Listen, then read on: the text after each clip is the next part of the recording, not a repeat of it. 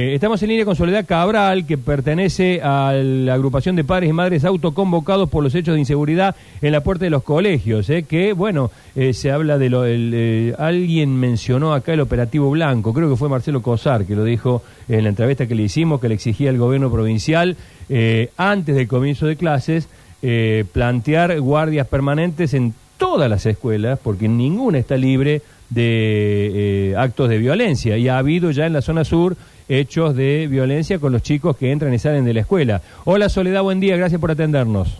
Hola Sergio, muy buen día. No, muchas gracias a ustedes por la comunicación y tal como lo relataban en la anterior nota, como lo estás diciendo vos, la verdad que los cordobeses ya obviamente pensamos que no es una sensación de inseguridad, ¿no? Sino No, una no. tristísima realidad.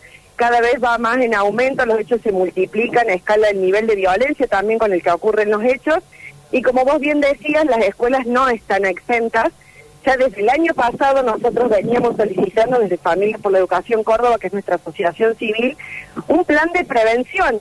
Eh, digamos, eso yo creo que es un- una, una cuestión común, que todos los ciudadanos lo que tenemos que pedir es prevención, no venir a lamentar los hechos acaecidos, sino tratar de evitarlos.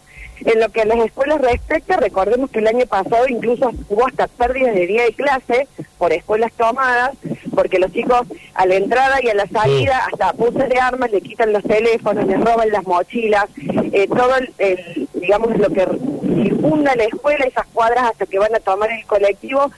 En, en, a- eh, ayer mismo, ahí vos bien decías, en zona sur hubo un hecho, Hace más de 15 días robaron totalmente las escuelas también. A los docentes les roban las ruedas de los autos en la puerta.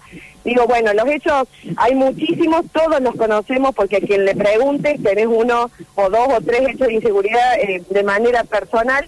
Así que esto no es un secreto para nadie. Lo que parece que fuera un secreto es para las mismísimas autoridades que hay un silencio absoluto, Claro. que nos deja aún más con una desazón, con una sensación de, de desprotección.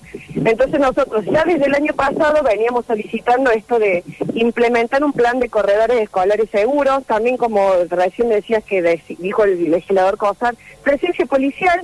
Pero bueno, vos vas a la policía y te dicen, no tenemos efectivos, no tenemos patrulleros, Ay, no Dios tenemos mío. nada. Dios claro. Entonces es como correr a la deriva y la verdad es que los corredores vivimos con, con temor y una cosa es el temor que uno siente como adulto y otra cosa es sentirlo para con tus hijos que sabes que al lugar que tienen que ir a educarse van con miedo.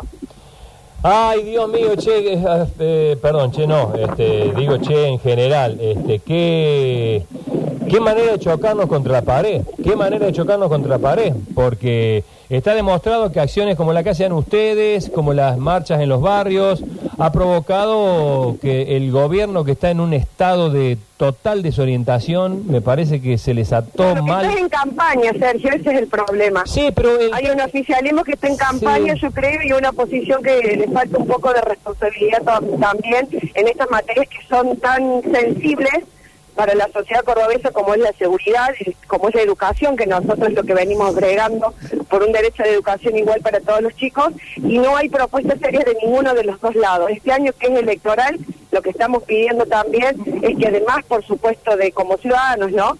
de, de- de quejarnos y, y- y de, y de marchar y de visibilizar estas acciones es que interpelemos a la clase política a que necesitamos un vuelco rotundo en muchas de las materias, en seguridad es lo que estamos hablando en este momento y en educación sobre todo. Bueno, eh, felicitaciones, felicitaciones, porque donde el Estado no está, alguien tiene que hacerse cargo. Esta grupa de padres autoconvocados, las marchas espontáneas en los barrios, esto que estamos diciendo nosotros de acá, no sé si has tenido oportunidad de escucharnos, yo hace varios días que vengo proponiendo Sí.